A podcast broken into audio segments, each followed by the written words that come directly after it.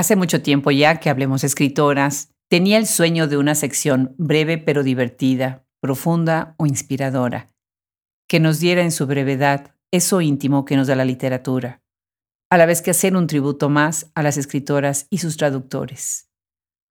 Hoy inauguramos para todos ustedes Leyendo Literatura en tres minutos, Reading Literature in Three Minutes, que serán lecturas muy breves, a dos voces, en dos idiomas, en dos acentos y en dos espíritus del amor a las letras. Algunas veces serán los mismos fragmentos en inglés y español de libros ya publicados, y entonces compartiremos los textos en ambas versiones. Otras, como el día de hoy, serán fragmentos sueltos y de textos por publicarse, por lo que nos reservaremos la sorpresa y la expectativa de verlo impreso. Bienvenidos a una aventura más de Hablemos Escritoras. Yo soy Adriana Pacheco. Porque todos tenemos tres minutos, Hablemos Escritoras los invita a Leyendo Literatura en tres minutos. Reading Literature in Three Minutes. Reencarnación. Reincarnation. Del libro publicarse New and Selected Stories by Cristina Rivera Garza. Traducido por Sara Booker. Reencarnación. La aflicción estaba y no en las prendas de vestir. Un vestido azul cielo de corte recto sobre el cuerpo de ella y un traje de un gris muy claro sobre el cuerpo de él. La aflicción se oía en el repiqueteo del tacón sobre el piso de mármol. La aflicción es una cuestión de exceso de orden. ¿Es la aflicción lo mismo que el desconsuelo? Seguramente ella se habría preguntado eso antes. No sé qué pudo haberse preguntado él. Las casas grandes se acomodan a la soledad de sus habitantes.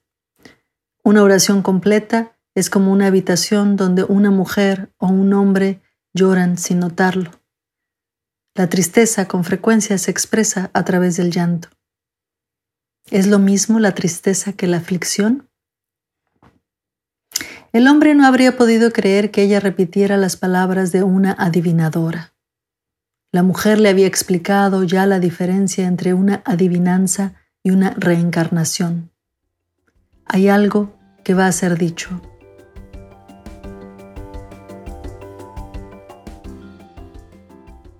Reincarnation. She had seen herself at his side as they walked by the foyer mirrors. They were a sad couple. The affliction was and was not in their garments a sky blue sheath on her body and a light gray suit on his. The affliction could be heard in the ringing of her heels on the marble floor. The affliction is a matter of an excess of order. Is the affliction the same as heartbreak? If instead of going to a party they had stayed home alone, without a doubt they would have cried. There is the possibility that the man and woman would have remained silent in their separate rooms in the same house. The man could not believe she would repeat the words of a fortune teller. If she had been a sleepwalker, he could have saved her from the precipice. The man could not believe that the woman insisted the reincarnation is a way of coming back. No one has any idea who the first afflicted man on earth was. That is true. We had a son. He died when he was two years old. A woman holds a boy in her arms against her chest in an airplane. The man could not believe that the woman had carried a dead boy in her arms. What has been said becomes materially unerasable. Language is like this.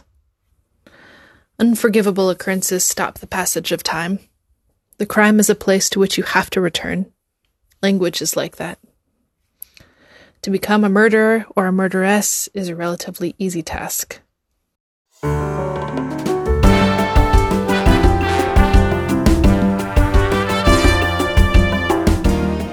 Los esperamos en nuestros próximos tres minutos.